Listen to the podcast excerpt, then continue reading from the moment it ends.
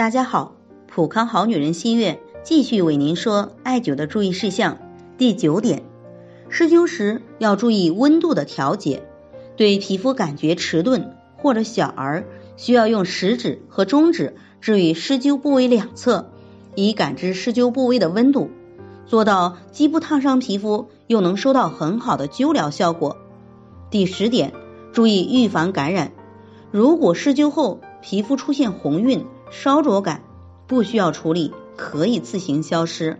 那如果灸后出现水泡，并且直径在一厘米左右，一般也不需要任何处理，可以自行吸收。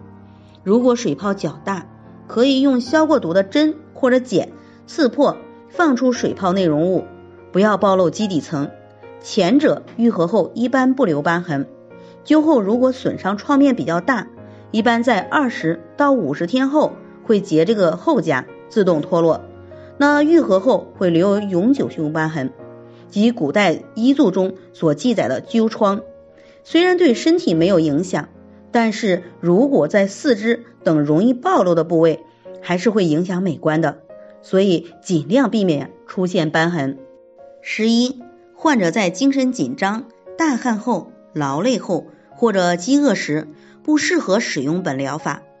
十二，注意防止灸灰脱落或者灸住倾倒而烫伤皮肤或者烧坏衣服，尤其是幼儿患者，更应认真守护观察，以免烫伤。